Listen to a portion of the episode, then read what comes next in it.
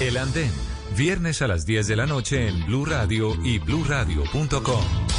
La nueva alternativa. Voces y sonidos de Colombia y el mundo en Blue Radio y bluradio.com, porque la verdad es de todos.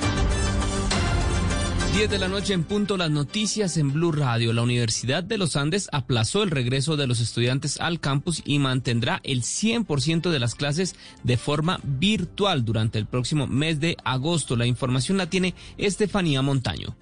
Miguel, el anuncio lo hizo el rector de la Universidad de los Andes, Alejandro Gaviria Uribe, quien por medio de un comunicado señaló, hoy más que nunca la realidad nos obliga a cambiar, revisar nuestros planes y actuar con responsabilidad. Lidiar con las contingencias de cada día requiere un poco de realismo. Asumimos los retos futuros con responsabilidad y solidaridad y no podemos desconocer la compleja situación que vive el país. En vista de esta situación, hemos tomado la decisión de aplazar el regreso al campus y mantener todas las clases 100% virtuales durante el mes de agosto. Además, el rector agregó que las disposiciones gubernamentales del deber con la sociedad y comunidad obligaron a la universidad a tomar esta decisión. Sin embargo, no descartó que se pueda poner en marcha el regreso semipresencial. Gracias, Estefanía. Y el Valle del Cauca volvió a reportar la cifra más alta de muertes por coronavirus. Hoy, de acuerdo con el Instituto Nacional de Salud, fueron 34 víctimas en el departamento. El 80% corresponden a Cali, donde las autoridades insisten en la estrategia de cuarentena en casa. La información la tiene Fabrit Cruz. El Valle del Cauca ocupó hoy el tercer lugar en el país con el mayor número de contagios. El reporte del Instituto Nacional de Salud señala que hubo 494 infectados y además 34 fallecimientos por coronavirus, de los cuales 27 víctimas corresponden a Santiago de Cali. Las autoridades en esta ciudad a propósito piden cumplir la cuarentena en casa como parte de las estrategias para evitar el avance del virus. Millerlandi Torres, secretaria de Salud del municipio. La ciudad de Cali está entrando en este pico epidemiológico epidemiológico del que venimos hablando hace más de tres meses y la nueva herramienta en este momento por la falta de oportunidad en el diagnóstico es la casa en cuarentena. Todas las personas que vivan bajo el mismo techo de una persona diagnosticada con COVID debe guardar cuarentena. En la ciudad ya rige desde hace algunos minutos la ley seca y el toque de queda que se extienden hasta las 6 de la mañana del día sábado. Gracias, Fabrit. Y la Delegatura para la Protección de la Competencia le recomendó a la superindustria que sancione a Odebrecht y a Corficolombiana por el soborno de la Ruta del Sol 2. Los detalles los tiene Marcela Peña.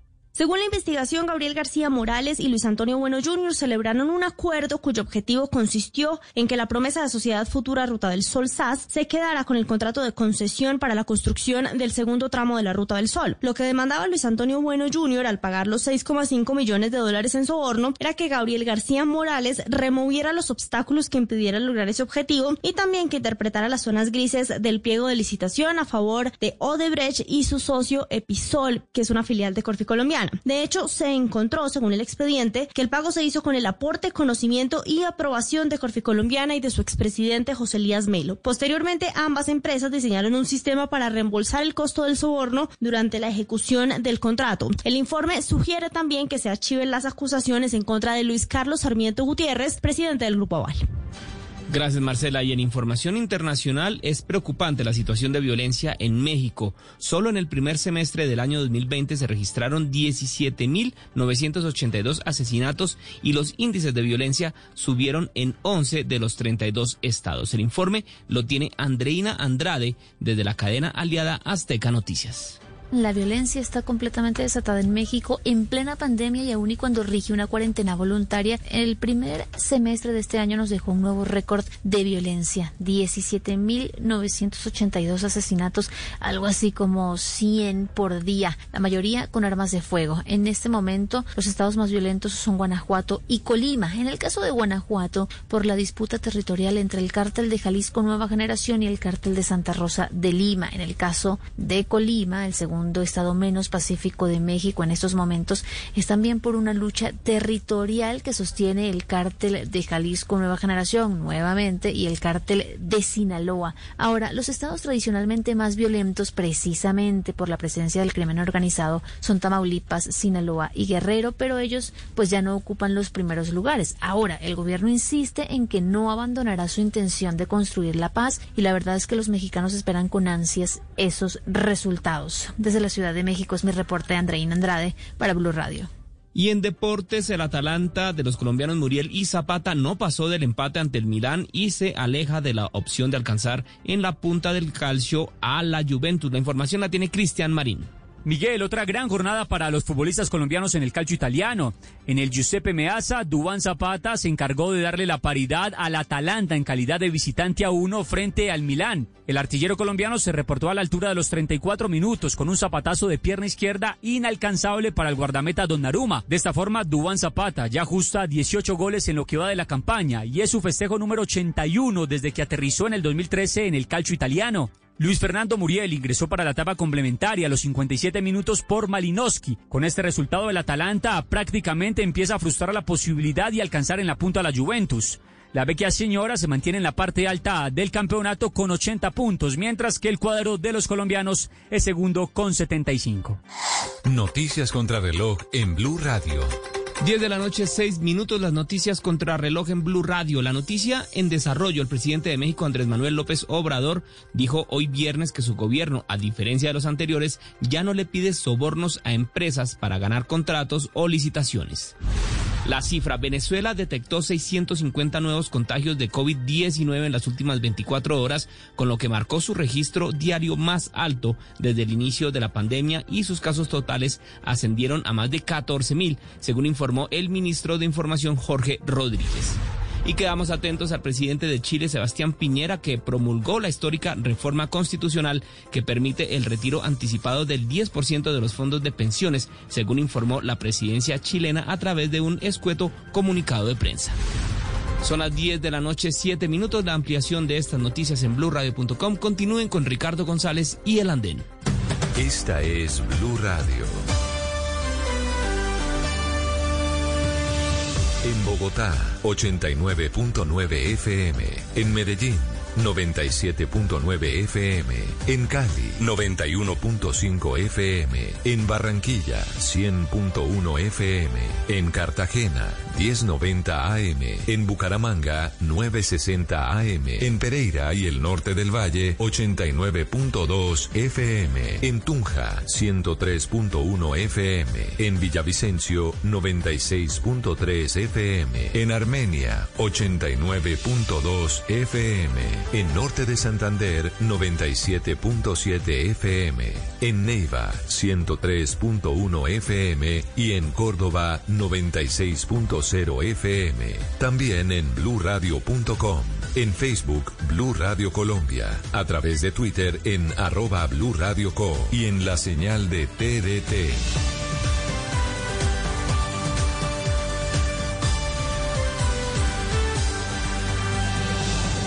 Blue Radio, la nueva alternativa. Estás escuchando Blue Radio. Es momento de ver las estrellas o leer las páginas de un buen libro. Es tiempo de cuidarnos y querernos. Banco Popular, siempre se puede. Hoy miles de policías cuidan las calles, cientos de médicos salvan vidas y millones de cajeros con su compromiso y dedicación entregan su servicio a todo nuestro país. Son acciones como estas las que hacen que días como hoy sean extraordinarios. Banco Popular, hoy se puede, siempre se puede.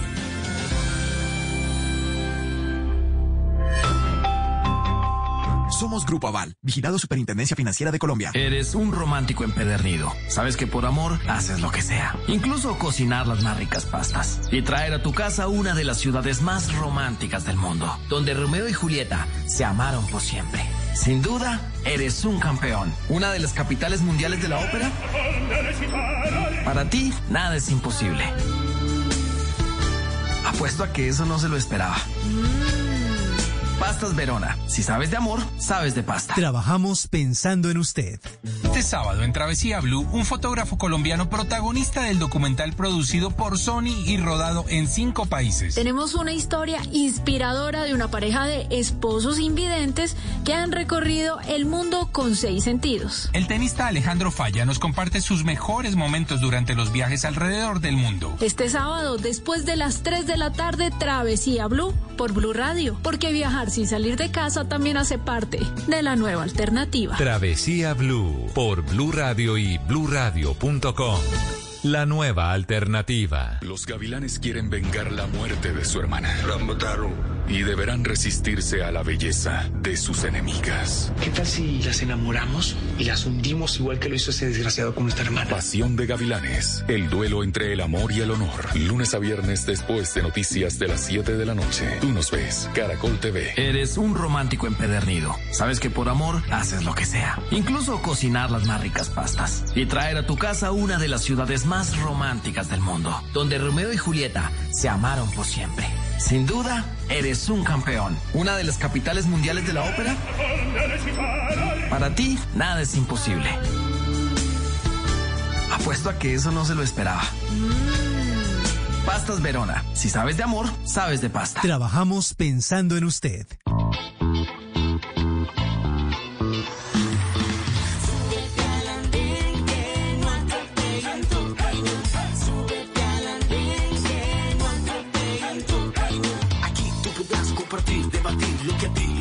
Nos pueda interesar. Son muchas voces unidas en una. ¿Quién te viene a callar? Hey, ¿cómo va tu país? ¿Cómo va la economía? ¿Cómo va la sociedad? Hey, ¿qué tú puedes decir? Si te quedas te preguntas solo ven,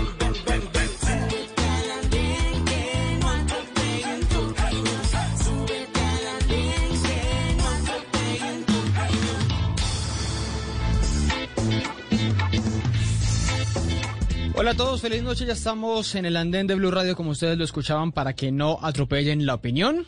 La pregunta, ¿por qué los de las FARC están en el Congreso y no en una cárcel?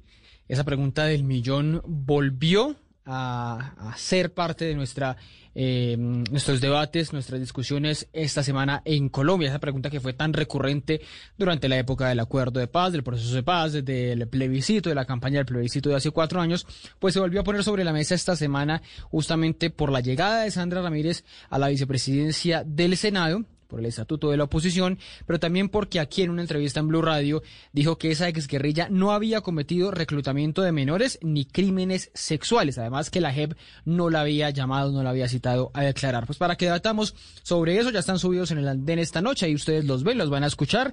Nicolás Goyeneche, Nicolás, buenas noches, ¿cómo van las cosas? Muy buenas noches, Ricardo. Muy bien, a pesar de, de lo que ha ocurrido esta semana, pues muy triste que, que, nieguen lo que, lo que el país entero sabe y lo que el país entero conoce.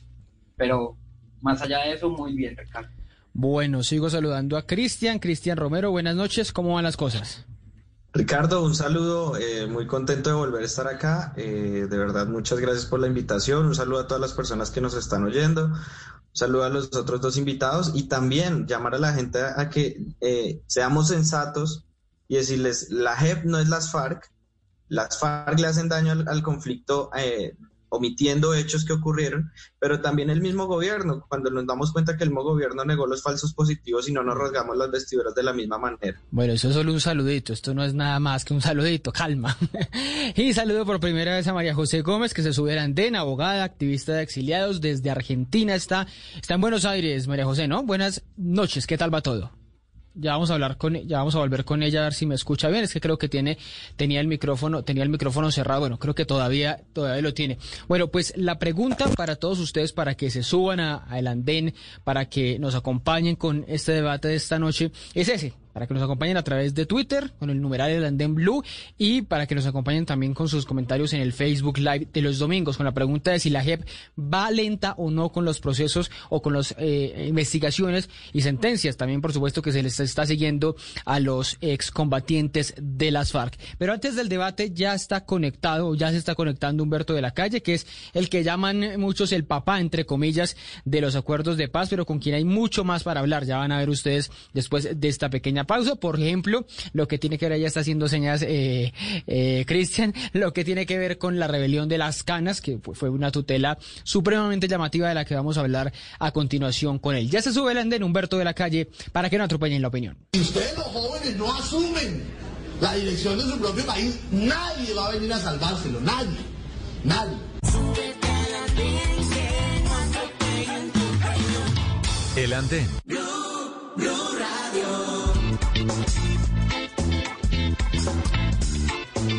Bueno, les decía, está ya subido en el andén el doctor Humberto de la Calle. A ver, este juego de palabras que voy a intentar puede parecer un poco facilista, pero creo que es ideal para, para describir un poco lo que, lo que pasó. De la calle hizo que pudieran salir a la calle. Un poco cliché, un poco eh, eh, facilista, pero esa es la conclusión de la tutela que usted y otros firmaron con muy interesantes argumentos de igualdad, de libre desarrollo de la personalidad, de libertad de locomoción, con la que le ganaron ese pulso de alguna manera al gobierno para poder salir al aire libre el mismo tiempo que nosotros, los de 18 a 69 años.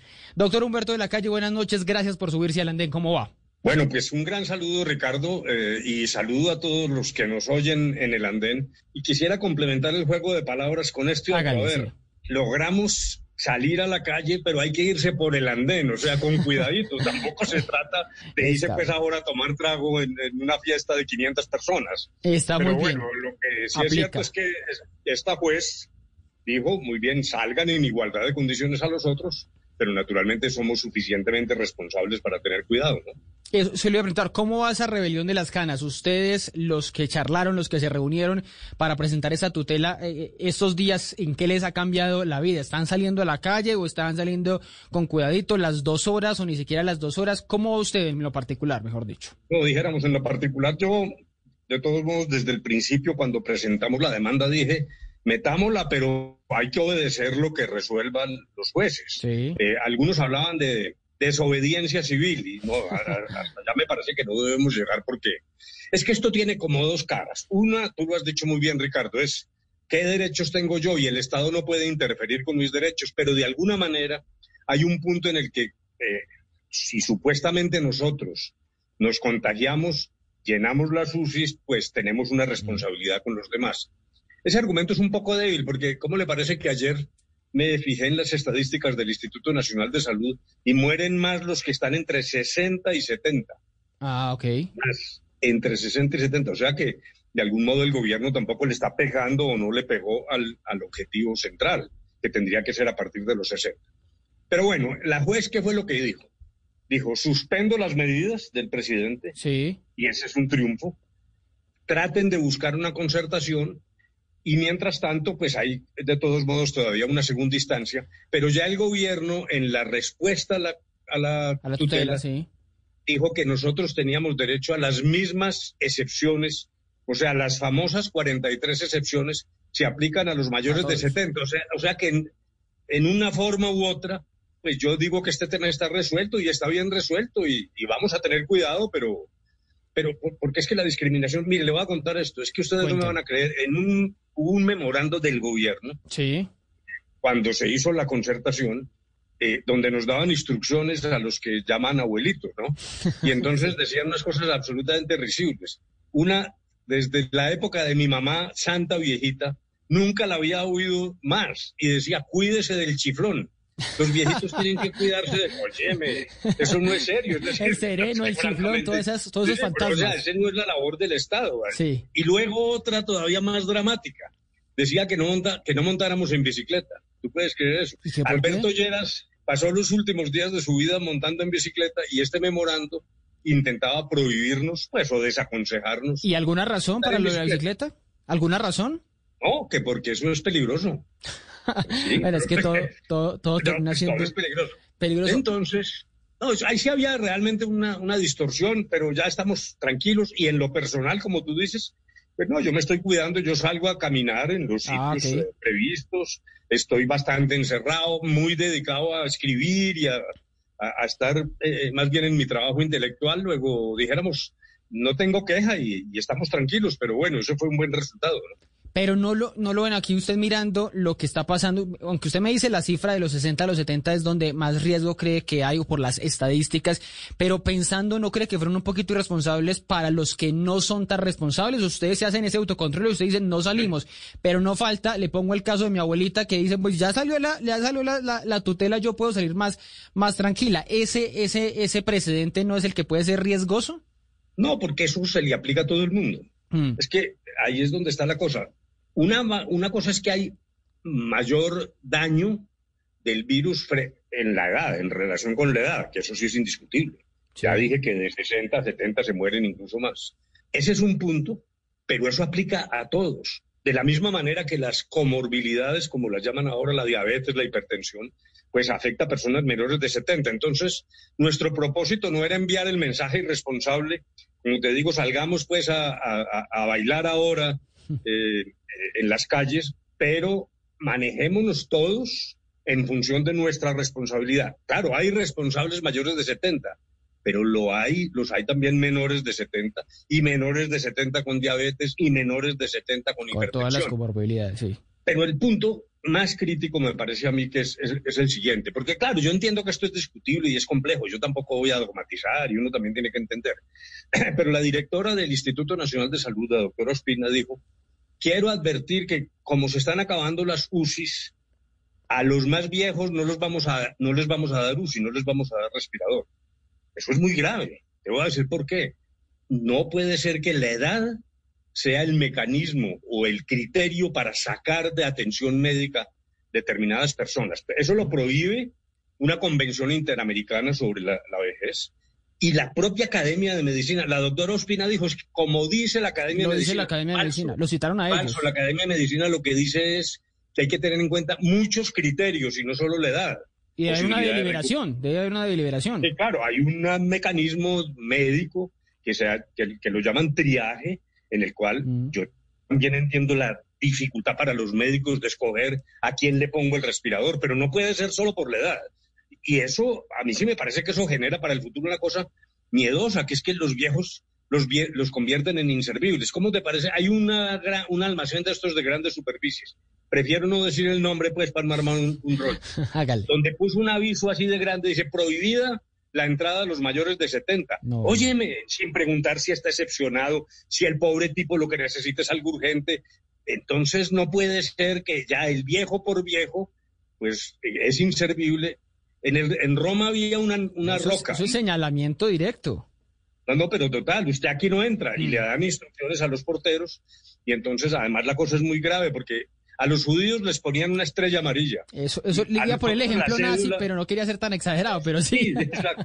entonces la cédula se nos vuelve la estrella amarilla a nosotros. Sí, sí, eh, y luego, no, hay que tener mucho más cuidado. Ah, te decía que en Roma había una roca que se llamaba la roca Tarpeya.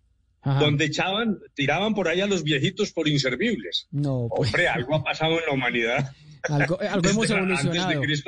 Algo hemos evolucionado, sí. Óigame, em, esta, esta pandemia me está contando, a usted le ha tocado pues escribir, dedicarse a escribir, le ha tocado pues quedarse encerrado y pues le tocó padecer algo muy triste que fue pues la muerte de, de, doña Rosalba. Pero más allá de eso, más allá de, de, de, la muerte de su compañera de vida, de su esposa, quisiera preguntarle por eso que me parece en, en, en palabras de alguien como usted pues que, que quisiera escucharlo, ¿qué es para usted la muerte? ¿Qué significa para usted ese, ese momento de la vida que es la muerte?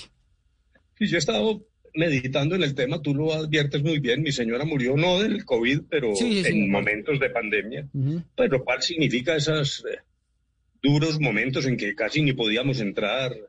No hubo, dijéramos, una ceremonia eh, abierta al público, diez parientes éramos los únicos que podíamos acompañarla y eso es duro. Sin embargo, eh, a partir de esto y también, pues claro, hay una cierta maduración en la vida donde la reflexión sobre la muerte empieza a ser una especie de compañera permanente. Yo, no es que uno se quiera morir y a lo mejor ya en ese momento, pues naturalmente sufrirá, pero me parece que la cultura occidental ha generado algo que es, muy, que es una gran distorsión. Los orientales aterrizan a la muerte con, con más tranquilidad aquí en Occidente esto se nos ha vuelto la supervivencia como una especie de obsesión, mm. el deseo de durar más. Entre otras cosas, durar más, pero ¿en qué condiciones? Porque eso de prolongar la vida demasiado también me parece que es un error. A veces los médicos se les va la mano manteniendo viva una persona sin necesidad. Entonces, eh, para eh, concretarme, no, asumir esto como un tránsito. Eh, antes de nacer, para mí no había nada. Después de morir, no habrá nada. Y dijéramos que tiene que asumirse como un fenómeno natural no es ese golpe que, que, que usted describe, la diferencia entre orientales y occidentales. Aquí se ve más como un golpe, si le entiendo bien, ¿no? Entre otras cosas, lo curioso en Occidente es, eh, dijéramos, la mayoría cristiana, y dentro de esa mayoría cristiana católica, que piensa que el muerto va a una mejor vida. Entonces, si va a una mejor vida, ¿por qué sufrimos tanto? Es que es una cosa como paradójica, ¿no? si vamos a una mejor vida, que esto es lo que piensa el budismo, etcétera, pues deberíamos aterrizar con mayor suavidad y sin tanto sin tanta angustia. algunos dicen que somos muy egoístas y no queremos que ese otro se vaya para una mejor vida. Esa es la, ese es el argumento también de los, de los, de los más creyentes. Pero, pero entre otras cosas, a propósito, muchos dicen que es que el que muere es el que se queda vivo. Eh, el daño de la muerte lo padecen es los otros. Claro, claro que sí. por mil eh, razones, por mil razones que, caben ahí. Oye, ¿y cómo fueron esos últimos días de ustedes dos en medio de esta pandemia? Usted con doña Rosalba esos últimos días enfrentando esta pandemia y usted lo vimos ahí en la foto, muy bonita, usted haciendo de la fila, comprándole los medicamentos. ¿Cómo fue eso? No, dijéramos que el diagnóstico desde el principio era un diagnóstico fatal. Era una enfermedad imposible de superar. Eh, un cáncer cerebral que siempre tuvimos claro que lo que se hizo médicamente con mucho amor por parte de los médicos fue, dijéramos, atenuar la circunstancia del deterioro. Ella eh, fue, tuvo una gran resignación, ¿sabes? Nunca la oí quejarse, decir, ¿por qué me pasó esto a mí? Nunca. entendíamos que, repito, es la naturaleza. Y ahí déjame eh, contar una anécdota. este gran ateo y filósofo Hitchens, el británico Hitchens, eh, su esposa le tuvo un cáncer. Y en el medio del desespero, la esposa le dijo, Christopher, ¿y por qué yo? Y él le contestó, ¿y por qué no? ¿Por qué no? Todos pertenecemos a la raza humana. Hasta un pequeño virus invisible nos puede matar. luego, dijéramos, resumo la respuesta diciendo que asumimos tanto ella como yo con la tranquilidad, no dándonos con la piedra en los dientes, la blasfemia, la queja, qué fue lo que me pasó, qué he hecho yo. No, lo que hemos hecho es que somos humanos. Y vivir, ¿no? Supongo, vivir todo ese tiempo. Y vivir, y vivir en ese tiempo con las crecientes limitaciones que ella tuvo, pero pues al final el desenlace, pues bueno, Así es, esa es la vida, no hay nada que hacer. Oiga, a muchos no les gustan estas preguntas de suposiciones, pero se las voy a hacer dos, dos nada más. Una, si usted estuviera en estos momentos, si usted hubiera ganado hace dos años, como querían muchos, si usted hubiera ganado hace dos años, ¿qué estaría haciendo hoy diferente para enfrentar esta, esta pandemia del coronavirus? ¿Qué, qué ingrediente le agregaría? No sé, no estaría haciendo el programa de los, de las tardes, no sé, algo, algo que no estuviera haciendo en este momento o que estuviera haciendo. Para empezar, pues estaría encartado, ¿no? Porque hay que, Claramente. Hay que, hay que reconocer que fue la rifa del tigre y que el doctor Duque, pues, según, nunca pensó que le iba a tocar eso. Pero yo, para contestar, yo distingo prepandemia y pandemia. De pandemia, pues, eh, hubiera hecho cosas extraordinariamente distintas. Sigo pensando que las, las, nociones incorporadas en, en el acuerdo del fin del conflicto eran una ruta para Colombia. Eh, me parece que hubo eh, cuando ha mejorado, pero hubo demoras en, el, en la instauración de los programas de desarrollo con enfoque territorial y hay cosas que el Estado no está cumpliendo. La reforma política está en ceros, la reforma rural con muchas dificultades y ahora se anuncia por parte del Centro Democrático otra arremetida contra la jurisdicción especial. O sea que ahí yo estaría haciendo casi que lo contrario de lo que está haciendo el doctor Duque. Ya en la pandemia yo no soy crítico, me parece que puede haber cometido errores, pero claro, las cosas vistas después, predecir el pasado siempre es muy fácil. Sí, la, alineación del partido de fútbol. La alineación del partido de fútbol, exacto. En, mi tierra los que juegan eh, billar dicen la carambola después de hecha es fácil. claro, después de hecha es facilísima, pero no, yo, yo creo que ahí dijéramos diferencias entre Duque, Claudia López, en fin, que además son comprensibles, son visiones también distintas, es una cosa más profunda. Pero bueno, eh, yo creo que, se, hace lo que se puede, que está haciendo lo que se puede y, yo en esto prefiero no tener una voz eh, agresiva y crítica, porque en esto estamos embarcados todos en, medio de una cosa muy difícil para la humanidad. Y la otra, la otra suposición que es para hablar de, del proceso de paz, de la implementación más que todo del acuerdo de paz, que es lo que eh, estamos viendo ahora, y usted ya me estaba mencionando algunas cosas. También de su posición, si pudiera ser algo diferente, ¿lo haría del 2012 al 2016? que fue ese proceso de, del acuerdo de paz? ¿O me dice desde el inicio, no, no le hubiera aceptado la llamada a Santos, se le hubiera dicho a Santos, no, ¿habría hecho algo diferente en ese, en ese lapso de, de, de del proceso? Eh, eh, ¿Durante las negociaciones o, o, ya después del acuerdo? Dices? No, desde el 2012 que lo llamó el presidente ah, Santos 2012. hasta 2016 que no. terminaron. ¿O todo igual? Yo, yo siempre, yo pronuncié una frase que me me dieron ma madera pues durísimo, sí. porque no la entendieron en su contexto. Una frase que parecía de un tipo orgulloso o arrogante. Cuando dije que ese acuerdo era el mejor acuerdo posible. Mm, sí, ¿Qué es lo que yo quiero decir? Es que no hay una calificación de los acuerdos como los terremotos, la escala Richter o las notas de un estudiante que gana con tres y pierde con dos con ocho. Eso no existe. Por lo tanto, yo sostengo el mejor acuerdo es el que logra ser firmado. Uh -huh. Esa, ese texto fue firmado. En ese sentido es el mejor acuerdo posible. Claro, yo creo que las FARC hubieran querido unas cosas y de pronto nosotros otras, pero allí fue el punto de encuentro y en ese sentido yo casi siempre digo, yo no le cambiaría nada, eh, porque es que ese es, un ese es, una, es como un reloj suizo. Eso usted le quita un, una pieza y se desbarata. Y se desbarata. Mm. Por ejemplo, para ser concretos, el Centro Democrático decía, no, pues que no vayan al Congreso, en cero participación política, no hubiera acuerdo. Sí. No es que fuera mejor o peor, es que no lo habría. Eh, y esa es, eh, son piezas maestras de una cosa que es sistemática. Entonces, el acuerdo era ese, lo que sí implicaría una diferencia, y ya lo dije con Duque, es que yo nunca hubiera vacilado un segundo en continuar firmemente Haciendo. trabajando en temas que hoy están un poco descuidados.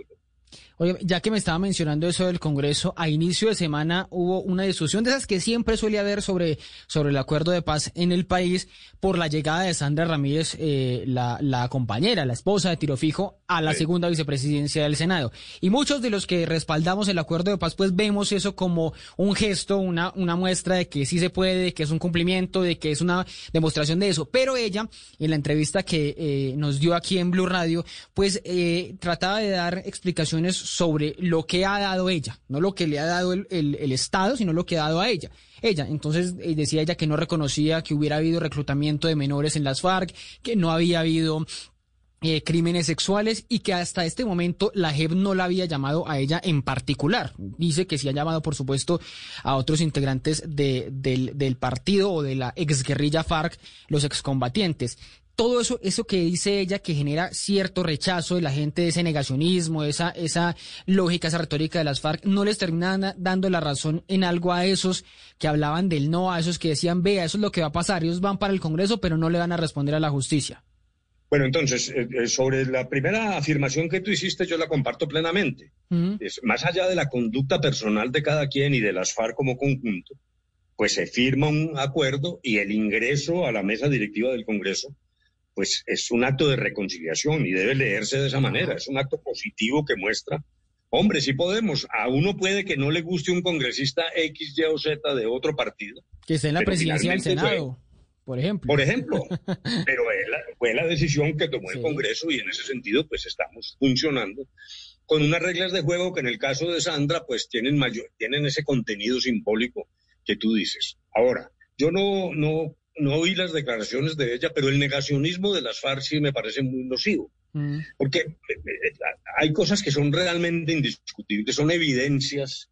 Y a estas alturas de la vida, en vez de estar negando, lo que tendrían que hacer es reconocer ante la jurisdicción y ante la Comisión de la Verdad, por mil razones que de alguna manera tú ya las diste, porque eso sí genera cierto desconcierto, pero sobre todo por una, una fundamental si la actitud de las FARC es la del negacionismo, los demás responsables militares que se desviaron y terceros financiadores van a alegar lo mismo. Dicen, bueno, yo tampoco hice nada.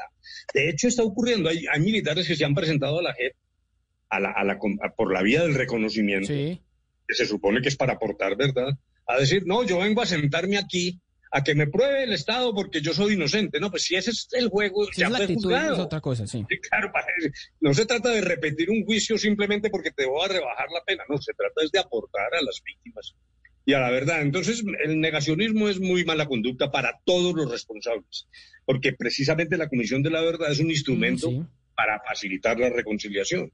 Pero ese, ese, ese, ese discurso que había en, en medio de la campaña, en la del plebiscito, por ejemplo, de que ellos no van a estar en el Senado hasta que no paguen, eh, hasta que no respondan a la justicia, esa lógica de tiempos se nos eh, eh, hizo al revés, o nos devolvió, porque ellos están en el Congreso, pero aún no están respondiéndole a la, a la justicia. Sí, entonces, esa es una pregunta muy importante que tú lo recuerdas muy bien, muy crítica en su momento. lo que el acuerdo dice es que mm, los derechos políticos, por el hecho de la rebelión, mm. no se mm, impide el ejercicio de esos derechos. Es una afirmación, dijéramos, hasta, hasta ese momento abstracta. Lo que implica ahora una discusión que seguramente se vendrá en Colombia y que va a ser dura, es, muy bien, están en el Congreso porque sencillamente están en proceso y hay una presunción de inocencia o por lo menos un tipo de garantía democrática para esto. Pero ¿qué pasa? ¿Qué pasa cuando alguien sea condenado a desminar durante cinco años en el Orejón, que es un, eh, corregimiento alejadísimo? Eh, casi que físicamente le quedará imposible venir al Congreso. O habrá quien pida eh, una especie de eh, posibilidad de cumplir la pena menos los miércoles y jueves para venir a las sesiones del Congreso. Esa es una discusión que tenemos que aterrizar y que realmente no se ha dado y que va a ser dura, ¿no? Hay que prepararse para eso, ¿no? Cuando empiece la JEP a dar sentencias, ¿no? Dice usted. Ah, exacto.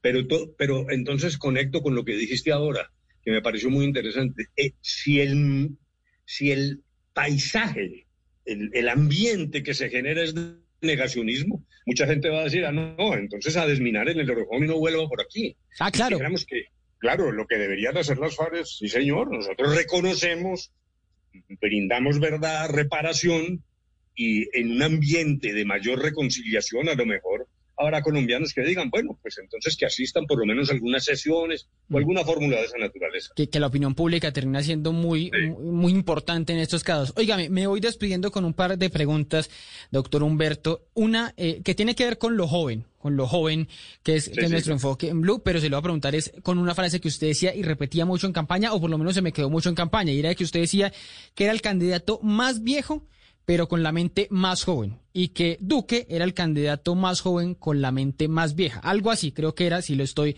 si lo estoy parafraseando bien. ¿Usted todavía piensa lo mismo, por lo menos de, de Duque, que es el, que es el más que, tiene, que, el que tiene la mente más vieja? Sí, en el siguiente sentido, el doctor Duque, pues, está haciendo claramente una política por la vía de la tradición eh, de décadas.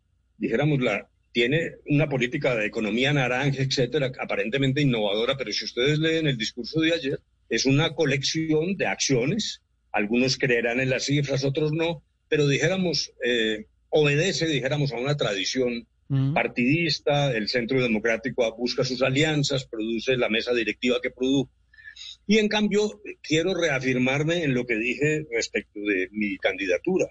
Yo sigo creyendo que en ese momento y ahora sigo siendo el más joven de todos los que en ese momento fuimos candidatos. Me parece que eh, logramos hacer una presentación distinta, novedosa, con ideas que cambian muchas de las realidades. Pero bueno, ya las, las urnas fallaron, los colombianos no me creyeron, yo no fui capaz de convencerlos y también como lo decíamos ahora, pues es la ley de la democracia. Luego, eso lo tomo yo con toda tranquilidad y sin mayor problema. Bueno, pero vienen más jóvenes, o sea, hay más jóvenes inscribiendo cédula y hay una población, un electorado más joven. ¿Eso quiere decir que usted le apostaría a ese electorado en el 22 o, o chao, jubilado? Pues no, lo, del, lo que pasa es que lo del 22 no. Siempre me temía esa pregunta, esa pregunta no, esa pregunta no falta. Pero es que es imposible de contestar. Te voy a decir por qué es imposible de contestar. Porque si uno dice, yo no voy a ser candidato, dicen, ah, Ya, entonces sí va a sellado, ser. sellado. Uno- ahí están los políticos y tal. Y si uno dice, sí voy a hacer, pues armamos un tierrero innecesario. Entonces, no por es. ahora del 2022 no hablemos. Lo que sí quiero señalar es, dijéramos, eh, un, a mí, yo tengo dos sellos indelebles en mi vida, el de la constituyente, Mm. Que creo que sigue vivo porque es mucho de la Constitución lo que no se ha cumplido y lo que significa precisamente de mensaje joven y segundo del proceso de paz. Yo seguiré donde me toque en esa línea y con vigor y además espero que con creatividad y con ideas novedosas, pero fuera de la cosa electoral, porque por ahora preferiría no contestar esa pregunta o ese sesgo de la pregunta en relación con las próximas elecciones. Óyeme, y lo último que tiene que ver también con joven era, ¿usted cuántos años tenía en el 66? En el año, año 66. Sí, señor. En 1966. Sí, señor. Pues a habría que hacer la cuenta, pero yo nací en el 45. En 50. 21 años. 21 años. 21 años. Bueno, Sí. el- es que le quiero recordar sobre el titular ese que me parece maravilloso, ese de la patria que dice cancelan la beca a un estudiante subversivo. Ah, sí. Ese titular de abril del 66, aquí lo estoy, aquí lo estaba viendo.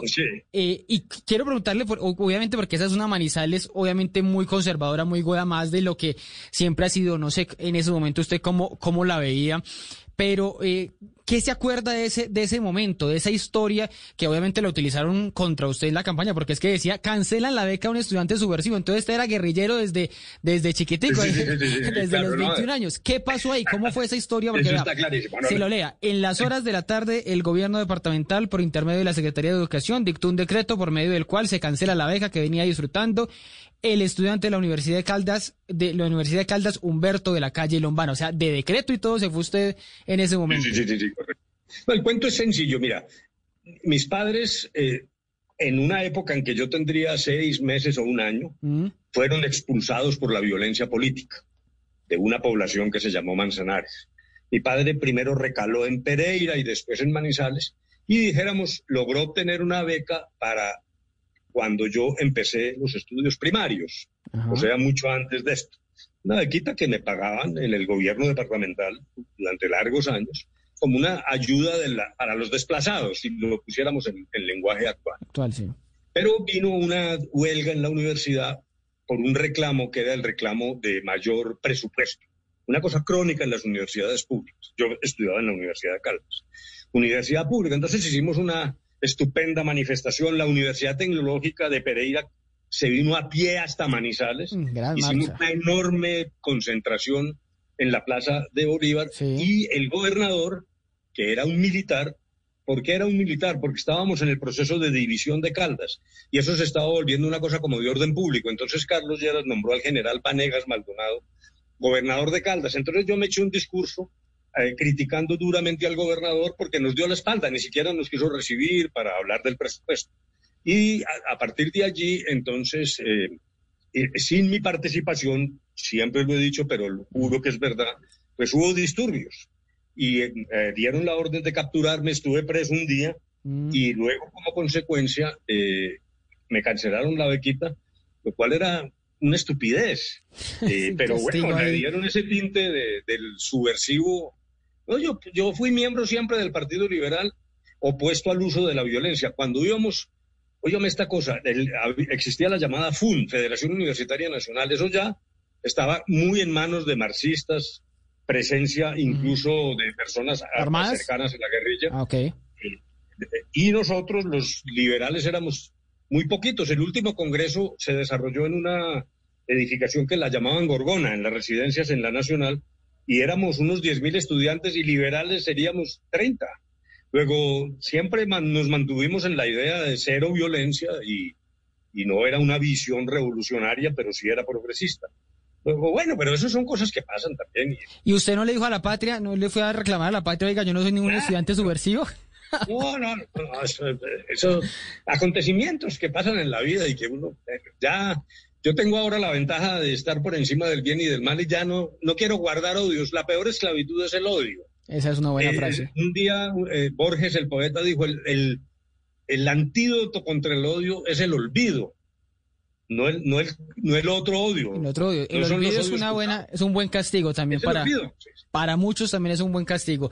Óigame, doctor Humberto, como siempre, muy interesante, muy divertido. Aquí nos reímos, eh, gozamos con sus historias y pues nos estaremos escuchando y hablando a ver qué, Bueno, en qué está usted, en qué está el, el más viejo, el más joven de los más viejos, para No, ponerlo así. No, estoy escribiendo un nuevo libro, estoy muy concentrado y muy ¿Ah, disciplinado.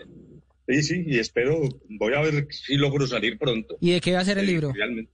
Pues quiero hacer un recuento de acontecimientos, como un poco lo que eh, acabamos de hacer tú y yo. Sí. No unas memorias, porque eso es muy aburrido y yo tampoco doy para tanto.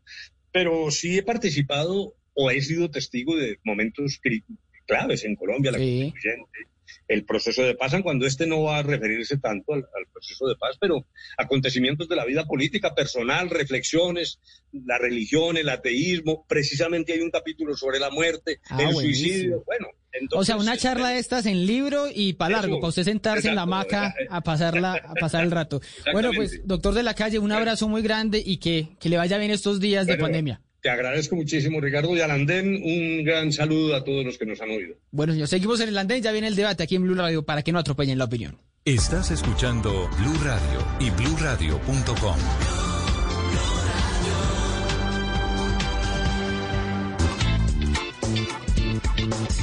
Bueno, seguimos en el andén de Blue Radio. Recibo sus mensajes a través de numerar el andén Blue, como les decía, de Facebook, eh, en el Facebook Live de los domingos.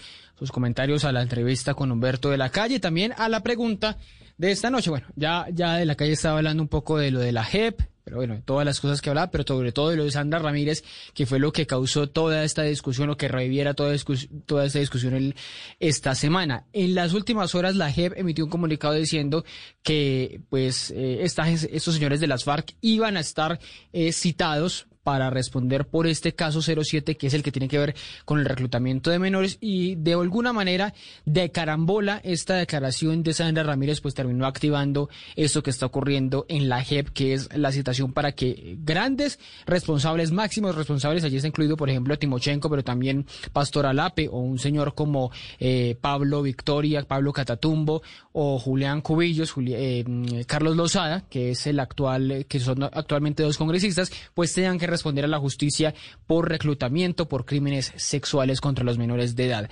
Esa pregunta que le hacemos a ustedes a través de numerar el Andem Blue se la traslado primero a Nicolás, si la JEP va lenta o no con los procesos eh, eh, que enfrentan los excombatientes de las FARC y eso qué significaría en estos momentos, Nicolás. Bueno, Ricardo, creo que, claro que va lento, pero pues nuestra justicia, aún la justicia ordinaria es lenta. Veo con malos ojos que no llame la, la Jurisdicción Especial para la Paz a, a declarar a Victoria Sandino o a Sandra Ramírez.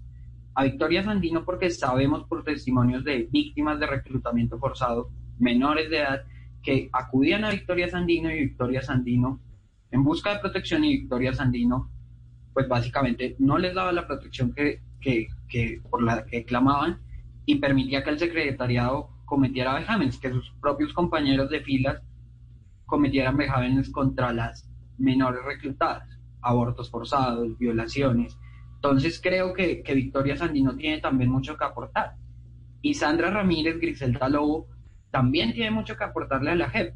Finalmente fue la compañera de Manuel Marulanda y no solo su compañera sentimental, no solo lo que podríamos llamar su, su esposa en, en, en el monte, sino que también servía como radiooperadora y servía como, como la que realmente contestaba y leía los correos que llegaban a Manuel Marulanda. Entonces, también es una voz importante que estoy seguro tiene mucho por decir y por aportar a la verdad y que debería ser llamada ante la JEP. Y le decía que la JEP va lento como toda la justicia en Colombia, pero es importante que resaltemos que ninguno de los siete macrocasos que, que se han abierto han superado el paso por la sala de reconocimiento. No ha habido la primera audiencia de reconocimiento de responsabilidad. Estamos en una etapa en la que los que llaman la JEP cuentan su versión, cuentan su verdad, las víctimas cuentan la verdad, se confrontan, la JEP comienza a buscar pruebas, pero no hemos tenido la primera audiencia en la que efectivamente los máximos responsables digan, sí, cometí esto, esto, esto, se cometió esto contra tales víctimas. No ha sucedido, estamos en una etapa pues anterior a eso y tampoco se ha dado el primer escrito de, de, de la sala de reconocimiento resumiendo verdaderamente qué es lo que está pasando, es decir, que el tribunal no, no ha comenzado a operar. La sala de reconocimiento sí, el tribunal en temas de verdad y de justicia aún no, a pesar de que ha tomado algunas decisiones como apelaciones o decisiones sobre extradición, pero en realidad lo que ha operado hasta ahora es la sala de reconocimiento. Le, me, me quedo con eso, que una, de las cosas que usted dice que es eh, pues que Sandra Ramírez o Victoria Sandino, que de acuerdo no son llamadas en esta en este comunicado de la JEP, en este auto de la JEP sobre eh, reclutamiento de, menores de edad, eh, dice usted que no están, solo están hombres, pero que no están y que serían mujeres que le aportarían mucho a la JEP, que le aportarían mucho a la verdad. Entonces, eh, ¿reconoce usted que eh, a través de la JEP es que podemos llegar realmente a esa, a esa verdad, porque veo que hubo muchas críticas, se ha abierto muchas críticas, ha habido muchos intentos por reformar la JEP, incluso la presidenta de, la, de esa jurisdicción ha dicho es que las demoras eh, que estamos viviendo hoy fue, por ejemplo, por las objeciones que hubo a la ley estatutaria, pero se reconoce entonces que a través de esa fórmula de la, de la jurisdicción de paz es que vamos a tener la verdad de lo que pasó en el conflicto con la guerrilla de las FARC, por ejemplo. Pues Ricardo, yo no es que no crea en, los tribunales de justicia transicional. Creo que, la JEP tiene unos errores de, diseño que exceden su celeridad, que exceden esa eficiencia con la que pueda uno estar funcionando. Me parece que los que criticamos a la JEP no criticamos a la JEP por ser lenta, la criticamos por otras cosas, la criticamos por porque consideramos que le falta legitimidad y que una justicia transicional tiene que partir de, un reconocimiento popular más grande que el que ha tenido la JEP. La JEP, lejos de, representar acuerdos, para Colombia representa desacuerdos. Y esas modificaciones tratan precisamente de que solucionemos un poco esos desacuerdos y podamos hacer una jurisdicción especial para la paz con la que estemos cómodos los uribistas, los liberales, la Colombia humana, el pueblo, los verdes, que generen mucho más consenso alrededor de la justicia transicional y mucho menos desacuerdo y lamentablemente la vía para eso es las modificaciones. Entiendo a la presidenta de la JEP, Patricia Linares, que las opresiones, que, la, que se demoraron mucho en desarrollarse las normas, pero tampoco podíamos pretender que a pesar de que se ganó, de que ganamos el no en el plebiscito, la JEP iba a estar implementada a los ocho días o al mes, como estaba en el acuerdo. Había que hacer modificaciones y las opresiones, a pesar de que no pasaron en el Congreso, siento que no tiene nada de malo presentar objeciones en el sentido de que hay que modificar la JEP para generar acuerdo, para generar legitimidad, porque hoy en la última encuesta de Gallup, el 53% de los colombianos la rechaza. Entonces, una institución como la pero usted ha visto, usted ha visto el reconocimiento, usted ha visto el reconocimiento del Congreso, usted ha visto el reconocimiento de la Fiscalía, bueno, últimamente de la de las fuerzas de las fuerzas eh, militares, bueno, de los partidos políticos, eh, todos esos tienen también muy poco eh, respaldo, pero por eso carecen de legitimidad. Bueno, también las mismas cortes, la, rama judicial es muy, muy impopular, pero por eso carece de, legitimidad, por el simple eh, poco respaldo en las encuestas. No, Ricardo, yo considero que eso más que a la legitimidad apunta a la favorabilidad que tiene. Entonces, no afecta la legitimidad directamente. Lo que realmente afecta a la legitimidad de la JEP es que nació de un proceso en el que se burló voluntad popular, que se pretendió hacer una refrendación congresional y pasarla por popular. La JEP para mí es perfectamente legal, pero le falta legitimidad en el sentido de que hace el proceso que no contó con respaldo popular, que vemos hoy sigue sentando pues mucho desacuerdo aún cuatro años después y es precisamente porque no se hizo un proceso que revistiera de legitimidad popular las, el desarrollo normativo del acuerdo, a mi modo de ver.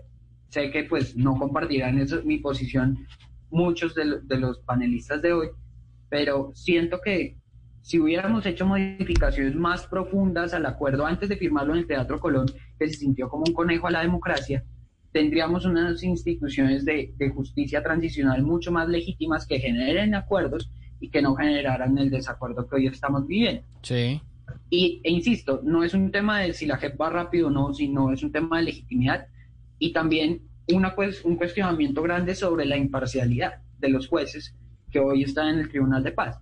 Pero pues no quiero extenderme mucho para empezar entonces.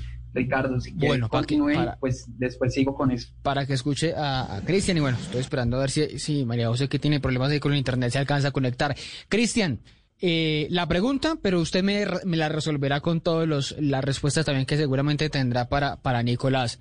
¿Va lenta la JEP? ¿Va eh, de forma ilegítima? Eh, ¿Está actuando? Em, los colombianos sienten que los de las FARC están en el Congreso y deberían estar en la cárcel. ¿Qué hacer ante esa discusión tan eterna que hemos tenido? ¿Qué hacer en ese momento con la JEP si hay que meterle modificaciones, por ejemplo, ahora en el nuevo Congreso. Cristian. Bueno, Ricardo, yo, creo que hay que hacer la primera claridad, que es la misma claridad que veo que, que me preocupa, de hecho, que toque hacerla con todo el sector que está atacando la JEP. La JEP no lleva cuatro años, lleva dos años y la, la, la magistrada tuvo que decírselo al presidente también, porque no veo cuál es el afán de sumarle más tiempo a la JEP, precisamente para poder empezar a decirle que la JEP va lenta o presenta pocos resultados. Ahora, yo creo que, como lo mencionaban, el país no conoce este tipo de justicia que está llevando a cabo la JEP. El país no la conoce y creo que el presidente Duque hace un buen llamado al exigir y pedir que se haga una pedagogía y que se empiece a hablar de los resultados que ha tenido la misma. Ahora, yo hoy me tomé la tarea también de empezar a revisar qué ha hecho la JEP mm. y me encuentro con que ha presentado un informe, por lo menos cada 15 días está presentando un informe de avances. Entonces sí, sí muestra la JEP unos resultados donde pues vemos con cifras, vemos que hay más de 12 mil personas sometidas, vemos que hay 9 mil personas de las FARC, 2 mil personas de la Fuerza Pública, vemos el despliegue que han hecho a nivel nacional. De hecho, la JEP lo explica muy bien y me empiezo a encontrar con que también encontramos herramientas pedagógicas donde las mismas magistradas toman el tablero y explican qué, qué es lo que se ha hecho. Explican que se han tomado 1.600 decisiones de fondo, explican que ya se han tomado más de 29 mil decisiones judiciales. O sea, la JEP sí está avanzando pero no hay ninguna sentencia, ¿no? No hay ninguna sentencia de momento, o sea, no tenemos, ahorita escuchábamos a de la calle decir, no, es que cuando haya sentencias y el señor eh, fulanito de tal se vaya a desminar cinco años en el, en el orejón, pues esa es una decisión, eh, por ejemplo, de momento ni, ni, ni las penas alternativas, bueno, ni las penas de cárcel, ¿no? El país aún no conoce esta justicia y a la fe le ha tocado muy duro porque el mismo Estado y la misma institucional la, está atacando. Entonces, ¿cómo hacemos cuando el mismo país, cuando los senadores, los, el presidente, los ministros se dedican a atacar la propia justicia que deberían estar defendiendo esa institucionalidad para que no nos pase esto? Es entendible que pues obviamente aquí no nos va a pasar como los juicios de Nuremberg, donde pues en 11 meses resolvieron eso porque pues allá ganaron una guerra Aquí estamos solucionando un conflicto que solucionamos dialogando donde hubo unas negociaciones. Es muy diferente esos dos casos. Si allá se demoraron 11 meses ganando la guerra y teniéndolos arrodillados y teniendo todos los recursos para, del mundo literalmente para poder adelantar eso y se demoraron 11 meses, no esperemos que un país como Colombia con una justicia que tiene tanto atraso se demore, en dos años ya tenga resuelto las situaciones de paz. Ahora, aquí hay que apostarle mucho a la paz, hay que creer en nuestra justicia, hay que creer en la institucionalidad. La JEP acerta al seguir el llamado del, del, del, caso 7, que precisamente es la reclutación de los niños y la utilización de ellos en el conflicto armado.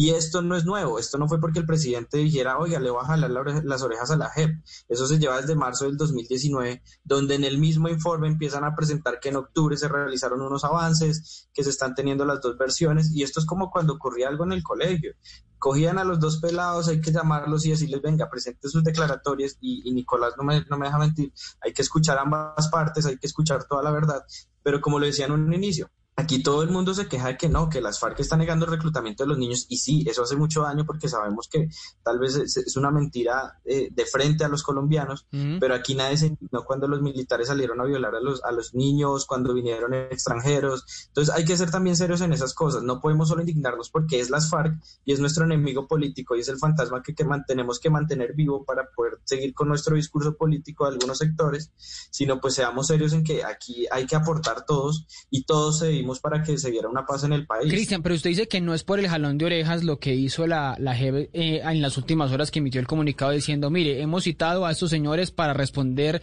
ante la jurisdicción por reclutamiento de menores, pero es lo que queda en la, es la, es la idea que queda, o sea, el presidente Duque pide el martes de esta semana, después de la entrevista de Sandra Ramírez, oiga, necesitamos que la JEP dé resultados, resultados en lo que tiene que ver con narcotráfico, en lo que tiene que ver con reclutamiento, en lo que tiene que ver con crímenes sexuales, y, y no sabíamos la JEP en qué estaba. La JEP supuestamente está enfrentándose a unos señores de las FARC que no están cumpliendo, pero lo que queda en el imaginario es que la JEP tampoco está haciendo o que está haciendo su trabajo muy lento. ¿No es eso lo que está quedando en el, en el imaginario?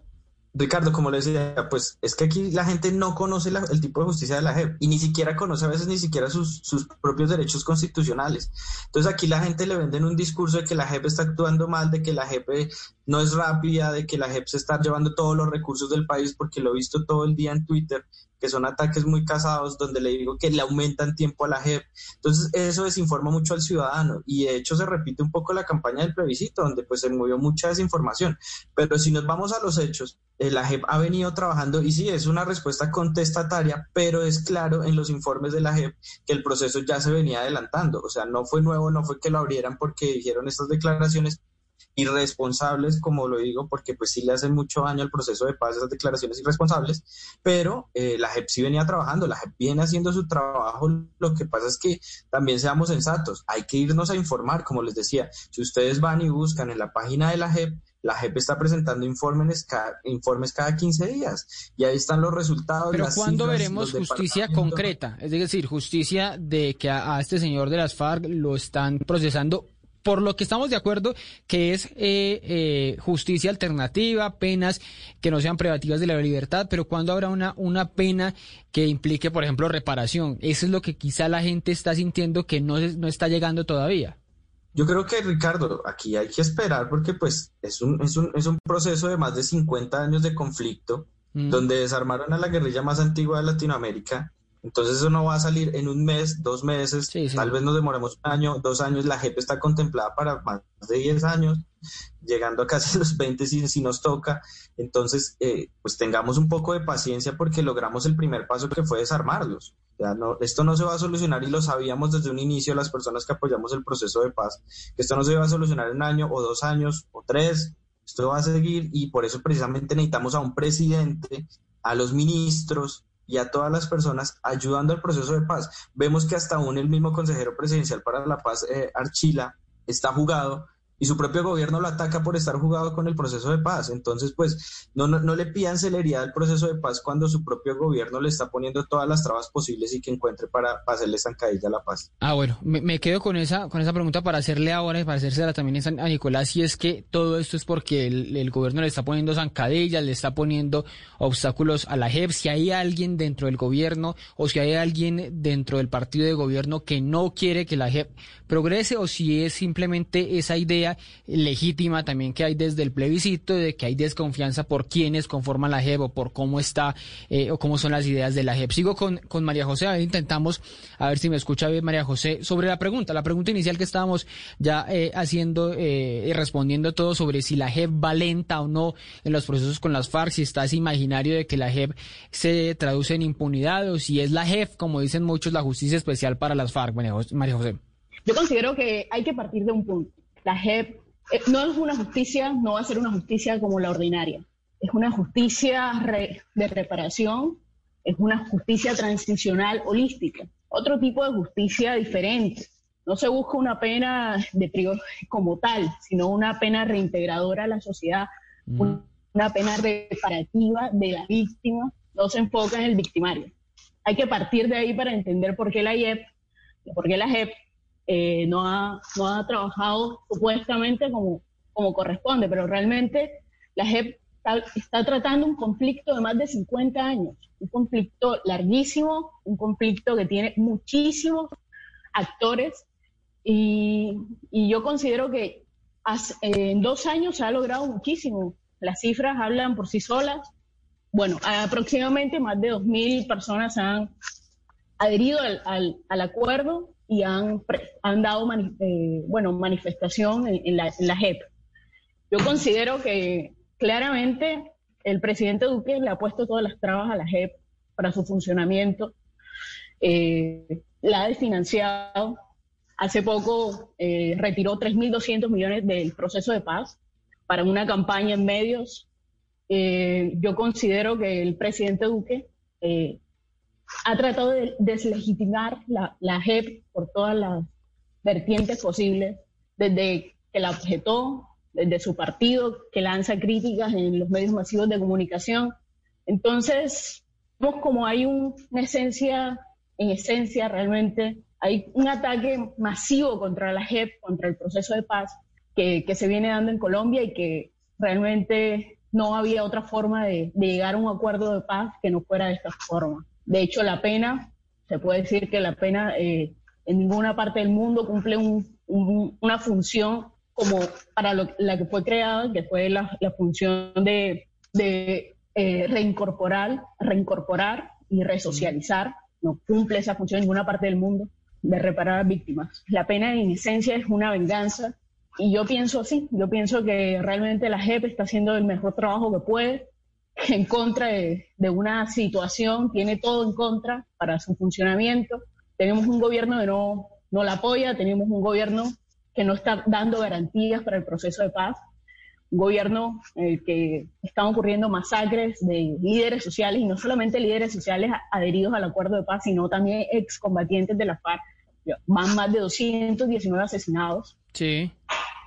Entonces, vemos que no hay garantías para los que se adhirieron al acuerdo de paz, no hay garantías. Pero, pero no, no, hay garantías y si no hay garantías no hay un funcionamiento eh, del que se espera del acuerdo de paz, no hay un funcionamiento del que quiere ver Duque porque no va a existir esa sanción, no va a existir esa sanción porque no, las penas de la, de la JEP no van a ser así.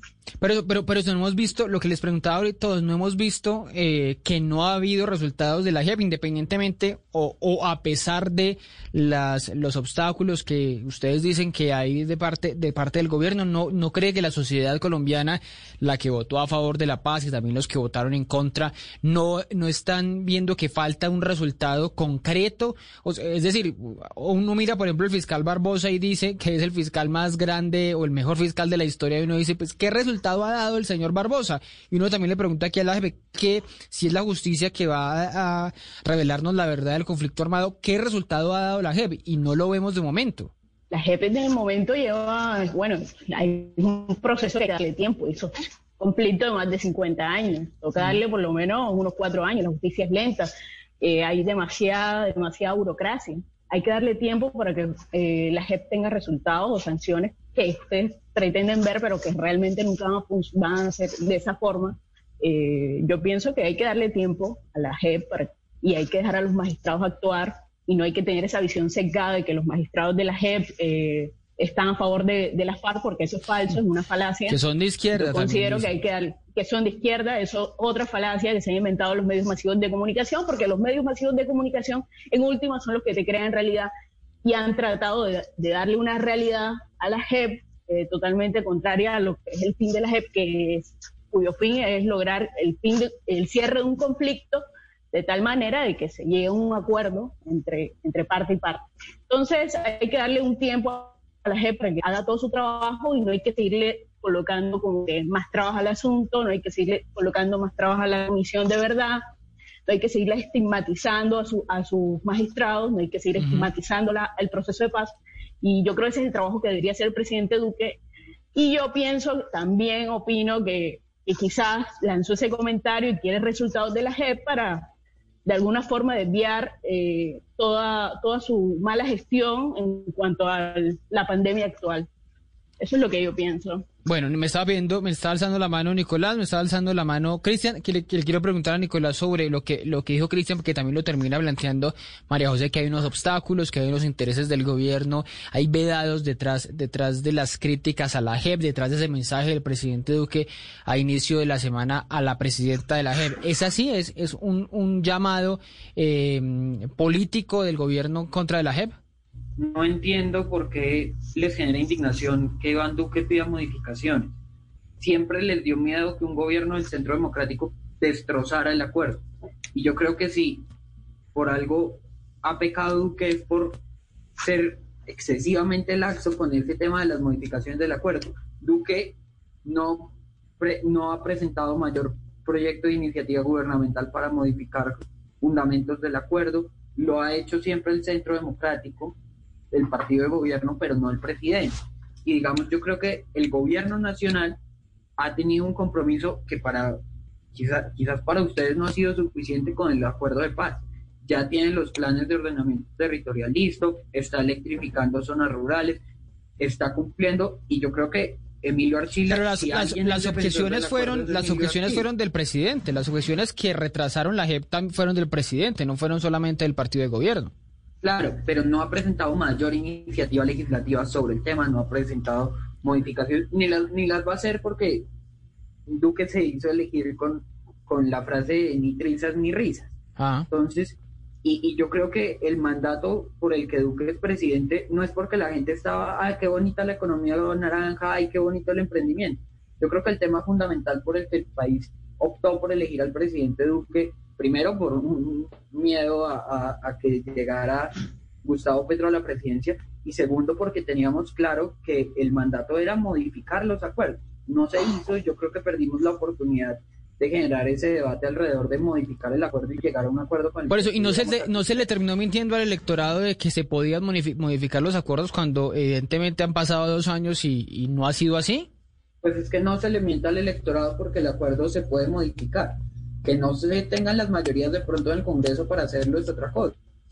Pero yo hubiera apelado, si yo hubiera sido Duque, llegaba el 7 de agosto a presentar un referendo modificatorio, que no se hizo. Y estoy seguro que, que, de pronto las modificaciones hubieran pasado un trámite por el Congreso, de pronto el Congreso permite que se hagan modificaciones vía referendo y de pronto un, un referendo con varias preguntas hace modificaciones sensatas al acuerdo, por ejemplo, y que yo creo que es un punto que, que hay que tratar.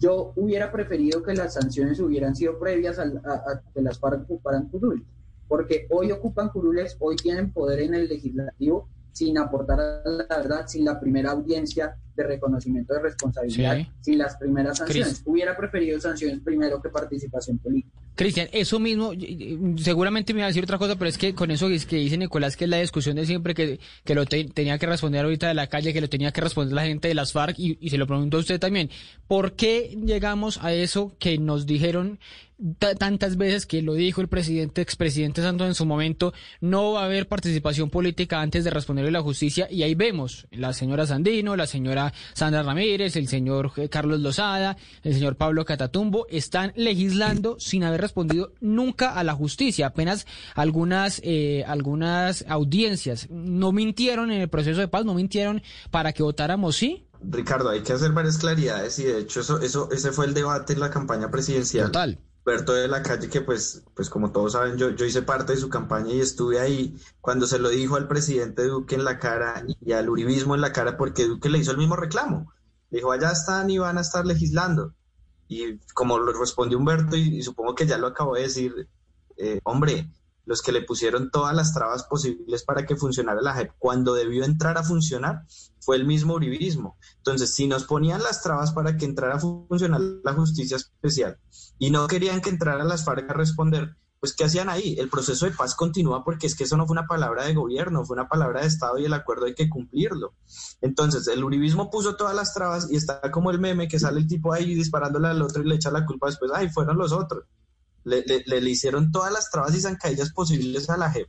No querían que las FARC fueran a responder porque siempre han tenido problema con que se vaya y se diga la verdad.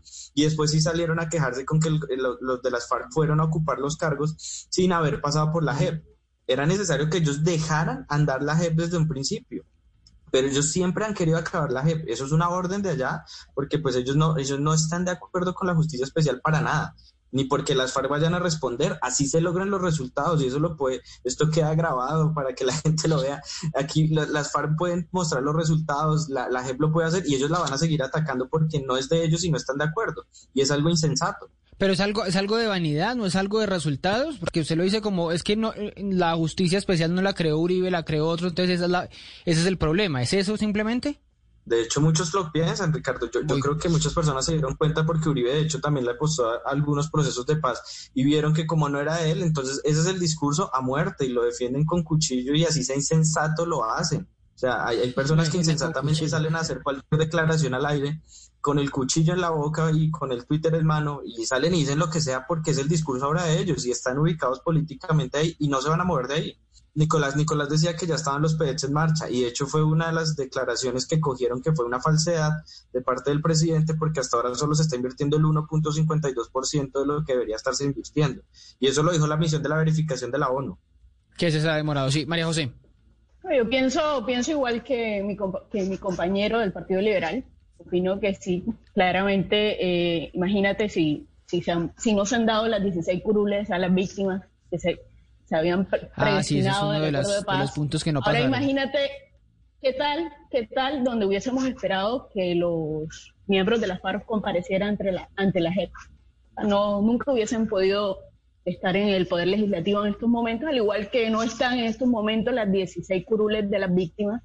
Eh, también tenemos que recordar que la ley estatutaria de la JEP fue firmada hace un par de meses por el presidente Duque, o sea, eh, y a regañadientes, a regañadientes y porque la Corte Constitucional lo obligó a, hacer eso. entonces tenemos todo un presidente que estado en contra de la JEP desde el principio y un partido que obviamente lo ataca por todos los medios posibles, tanto mediáticamente, tanto financieramente. Y, bueno, la JEP está, está cobijada por 66, pues, 66 senadores eh, prácticamente, pero, pero aún así no es la gran mayoría del Senado y, no hay un poder democrático atrás porque perdimos el plebiscito. No hay una legitimidad democrática. Entonces, digamos que por eso le quita un poco de legitimidad a la JEP y todo este ataque masivo contra la JEP también le quita legitimidad y ese es en esencia lo que quiere el Centro Democrático, desvirtuar el proceso de paz totalmente. Bueno, me, voy despidiendo, solo, solo una, una opinión eh, final de cada uno que me estaba alzando la mano, la mano Nicolás también para, para cerrar esa idea. Es, es cierto que, que lo que lo dice ahí Cristian, ha, habido unas, unos incumplimientos del gobierno, los incumplimientos del gobierno han alimentado a las eh, disidencias de las FARC, pero también algunos dicen que la, el mismo cumplimiento de la JEP pues ha deslegitimado aún más ese proceso de paz que veíamos hace cuatro años con, con alguna o algo de ilusión. ¿Es así? Yo primero, Ricardo, quiero resaltar que, que entiendo que les moleste que la JEP se haya demorado en tener ese desarrollo normativo que tenía que tener, pero María José lo, lo, lo aceptó. Hay un problema de legitimidad democrática, porque el acuerdo perdió en el plebiscito y se, de alguna manera, se legitimó por otro medio que no fue la representación popular. Y eso le hizo daño a todo el proceso, le hizo daño al desarrollo normativo, le hizo daño a la implementación. Y no pretenden tampoco que íbamos a aprobar la jefa pupitrazo y que íbamos a permitir que todo el acuerdo pasara a ser norma como estaba. Porque por fortuna la Corte Constitucional dejó que, que la oposición en su momento propusiera modificaciones en el trámite legislativo en el Fast porque tampoco es, querían, además de que partían de de un proceso de refrendación mm. popular que negó el acuerdo, pretendían que la oposición no hiciera las modificaciones y no, y no se diera el debate, pero pretendían que se aprobara el acuerdo a pupitrazo y eso no iba a pasar, porque representamos a un sector de la sociedad que para ustedes lamentablemente es grande y, que, elige presidente y gana plebiscitos, que no quiere ver a las FARC sin una sanción. Y yo no cuestiono las sanciones transicionales, de pronto no cárcel, pero por el lado que van, por el camino que van, negando que reclutaron niños, negando que, tenían secuestrados que no se sabe dónde están al momento de iniciar. Claro, pero si no fuera, si no fuera por la JEP recién creada o creada hace dos años y medio, no estarían esos señores respondiendo o estas señoras a, puertas de tener que responder ante una justicia, seguirían en el monte o pues matándose, ¿no? Sí, y, y entiendo el diálogo como una alternativa a la aniquilación que, que en una guerra de guerrillas es francamente imposible y si iba a terminar con la rendición de una parte o de otra. Pero quiero resaltar que las FARC no aportan a la verdad en este momento porque ya tienen lo que buscaban. Para ellos, yo lo veo así, el acuerdo no era un fin, el fin del conflicto no era eh, un fin en sí mismo. De pronto para el gobierno Santos sí, pero para las FARC nunca lo fue. Para las FARC el objetivo siempre ha sido el poder y hoy lo tienen sin aportarle a la verdad y eso genera un incentivo perverso y es no van a aceptar una verdad que les cueste perder las curules cuando tengan que someterse al debate democrático. y lamentablemente, por el lado que veo, van a tener sanciones de sanciones de 5 de 8 años o de 30 porque no están aportando la verdad y están negando lo que hicieron. Me voy despidiendo les iba, les iba a decir eso, una pregunta, una respuesta muy, muy corta para, para los dos, para Cristian y María José, para irnos despidiendo porque ya nos coge la tarde. Eh, no estamos en eso, no tiene razón Nicolás en que las FARC, eh, les, voy a preguntar, hacer la misma pregunta a los dos, las FARC ya lograron lo que querían, que era la desmovilización, la entrega de armas, una justicia eh, más laxa, más beneficiosa para ellos, tener el poder en estos momentos que tienen en Congreso y, y, ya pueden sentarse a decir no vamos a decir ni la verdad ni nada y pruébenme lo que hice. Cristian. yo, yo creo que hay algo muy claro y, y, para que la gente precisamente lo sepa, porque como decíamos en un inicio, la gente no conoce este tipo de justicia y hay que ser claros, aquí la única que asiste a la, a la JEP no es las FARC, aquí las víctimas pueden ir a dar también su versión y la única versión que se va a escuchar no es la de las FARC y no es la única que se va a tener en cuenta. Y por eso es importante que estemos informados y participemos de la JEP. Y como lo decía bien la magistrada, eh, aquí, y se lo respondió al presidente y se los, se los digo, lo cito, dice, debemos todos anuar esfuerzos para que el proceso de legitimación que se construye día a día no sea obstruido por voces que están interesadas en mantener la guerra en Colombia. Es así de sencillo. En vez de estar atacando la JEP, deberíamos estarla legitimando y pedirle a todos los sectores de las víctimas víctimas, porque bien lo decía María José, esto se trata de las víctimas, no solo de las FARC, que, que pues escuchemos la versión de todos. Acá lo que necesitamos es la verdad. Pero ¿con qué pruebas? si habrá, si habrá pruebas suficientes para juzgar a, unos, a los señores de las FARC, por ejemplo. Ricardo, ahí deben estar, los, los hechos están y, y, las versiones están. Pues o sea, que procesos en la fiscalía se caen, procesos en tribunales, procesos en las cortes se caen porque no hay justicia y esta justicia en ese tema quizá no sea tan diferente y quizá no consiga las pruebas para demostrar que cada uno fue culpable de, X o Y em, eh, delito. Hay una gran ventaja y precisamente es por eso que otros sectores, que no son las FARC, como han sido ex jefes paramilitares, eh, políticos que han estado en narcotráfico, han se metido a la y, y han presentado unas versiones que de hecho por eso le la verdad, porque pues han visto que no solo las FARC están interesadas en hablar, sino muchas personas que de verdad le están apostando a la paz en el país. Bueno, voy con María José para hacerle esa misma pregunta. No estamos a, las puertas, usted como abogada de ver, pues si, usted no tiene la prueba de eh, reina, la prueba de fuego, pues no puede terminar juzgando a los señores, a los señores de las FARC. Y nuestra justicia se caracteriza por no obtener pruebas eh, muy fácilmente, por llegar a esa preacuerdos, por buscar los testimonios de uno u otro. Pero si nos quedamos sin probar que X o Y o que esta señora Sandra Ramírez cometió un delito o que la señora Sandino que citaba Nicolás cometió otro, pues nos quedamos en, en la impunidad total. No, ¿No vamos a eso también?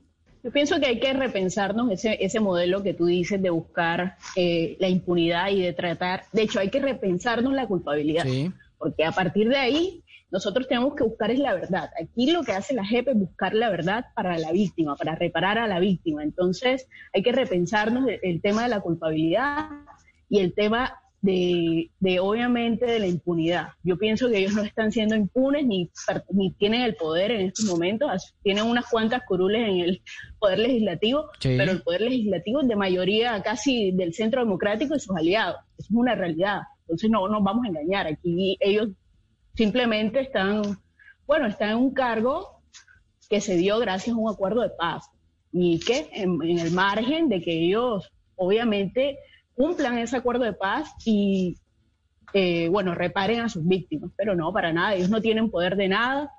Y la prueba reina se dará, me imagino que estarán, que se buscará la verdad y a través de la verdad se conocerá qué fue lo que sucedió y ellos aceptarán o no aceptarán. Eh, si no aceptan, obviamente van a estar sancionados. Creo que la, el, de 25 a 30 años dan de prisión. Es lo, máximo, si no aceptan, si no dicen la verdad, de 18 a 20 años, si no, si no dicen la verdad, que es el riesgo que corren, ¿no? Exactamente. y si no lo aceptan, creo que es de 25 a 30. Eh, ese es el riesgo que ellos corren y, bueno, hay que, hay que confiar en la JEP y hay que confiar en la justicia transicional porque se trata de finalizar una guerra y de buscar la verdad, pero no una verdad para nosotros, sino para las víctimas. Sí, es que es, cierto lo que dice María José, y termina viendo como un segurito por si, por si eh, llegan a decir, no llegan a decir la verdad, por si mienten, por si no reconocen a las víctimas. Pero estaba diciendo también algo que es muy cierto y es que eh, por cuenta de esto, de la, que, es lo que origina todo este tema esta semana, es la llegada a la vicepresidencia del Senado de Sandra Ramírez, la compañera de, Tiro Fijo, la esposa de Tiro Fijo hasta que murió en el 2008, de esa posibilidad de que digan, ah, sí ve que al país, eh, el país se lo entregaron a las FARC, que fue lo que dijeron muchos de los congresistas del Centro Democrático, u otros que dijeron, no, es que mire que esto es un cumplimiento de, un acuerdo de paz en contra a, cambio de entregar las armas. Entonces, veremos, iremos viendo qué tan cierto es lo que va diciendo cada uno. Algunos dicen, miren, otros decíamos en la campaña del no que iba a haber participación política antes de que llegaran al Congreso y pues pasó. Y otros que dicen, y ustedes decían que iban a entregarle el país a las FARC y el país a las FARC terminó siendo una vicepresidencia, una mesa directiva del Congreso de momento, de momento. Pues a ustedes muchas bueno, gracias. Duque, Duque dijo que iba a cumplir el, perdóname, Duque dijo que iba a cumplir el acuerdo de paz y hasta el momento lo está haciendo Trinzas, entonces bueno. Bueno, decía Nicolás que ni trizas ni risas. bueno, a ustedes muchas gracias por acompañarnos. Cristian me iba a decir una cosa chiquita, chiquita, porque ya no tenemos tiempo. Una cosa chiquita, no, un ejemplo, un ejemplo para toda la gente que nos oye y que nos ve. Eh, hombre, los conflictos nunca se solucionan rápido ni fácil. Es como cuando ustedes pelean con su novia y hicieron mil cosas mal. A veces hasta esas relaciones demoran años en resolverse y, no le pidan a la gente que resolucione esto en, en un año o dos años. Bueno, algo dista de una pelea de pareja todos estos delitos, pero sí, se la, se la algo. Y Nicolás, Nicolás, muchas gracias por acompañarnos. ¿Me iba a decir algo más? Ricardo, muy corto. Cinco curules en Senado y cinco curules en Cámara que no representan a nadie, que son gratis, sin aportar al sistema y sin tener los votos requeridos, no son cualquier cosita. Hay proyectos que se caen por un voto, proyectos que se caen por cinco votos en Senado. Pero tampoco son los más poderosos del Senado, ¿no? No pusieron presidente. Qué pena, qué pena, pero, pero cinco, eh, esas curules sí representan convenientes de la FARC que realmente en última son ciudadanos colombianos. Y de eso se trata la democracia. De una representación así está mínima de todos los ciudadanos. Bueno, a ustedes muchas gracias por acompañarnos. María José, muchas gracias desde Buenos Aires. A Cristiana, a Nicolás y a ustedes que nos siguieron en este programa del Andén. La próxima semana volvemos con otro personaje y otro tema de debate aquí en el Andén para que no atropellen la opinión. Ya viene Blue Música fin de semana.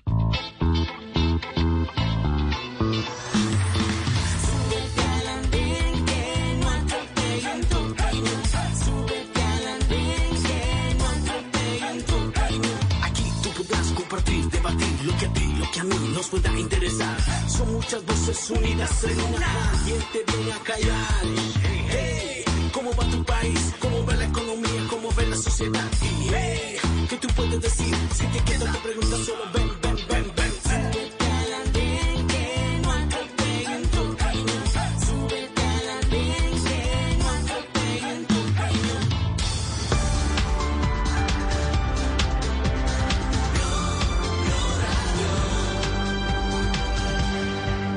Eres un romántico empedernido. Sabes que por amor haces lo que sea. Incluso cocinar las más ricas pastas. Y traer a tu casa una de las ciudades más románticas del mundo. Donde Romeo y Julieta se amaron por siempre. Sin duda, eres un campeón. Una de las capitales mundiales de la ópera. Para ti, nada es imposible.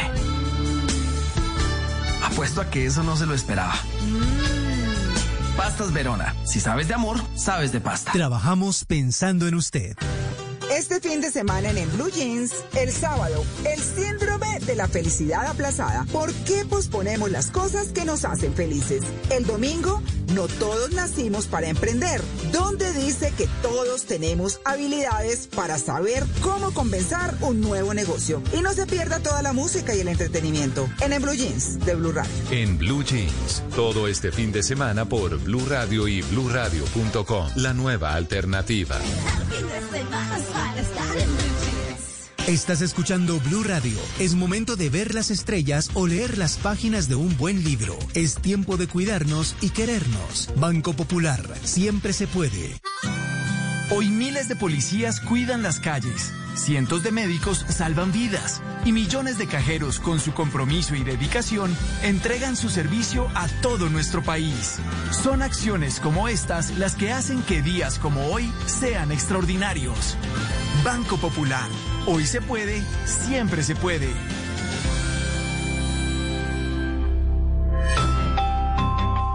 Somos Grupo Aval, vigilado Superintendencia Financiera de Colombia.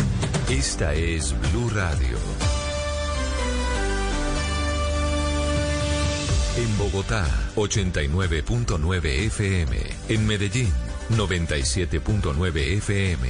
En Cali, 91.5 FM. En Barranquilla, 100.1 FM. En Cartagena, 1090 AM. En Bucaramanga, 960 AM. En Pereira y el norte del Valle, 89.2 FM. En Tunja, 103.1 FM. En Villavicencio, 96.3 FM. En Armenia, 89.2 FM. En Norte de Santander, 97.7 FM. En Neiva, 103.1 FM. Y en Córdoba, 96.0 FM. También en bluradio.com. En Facebook, Blue Radio Colombia. A través de Twitter en arroba Blue Co. Y en la señal de TDT.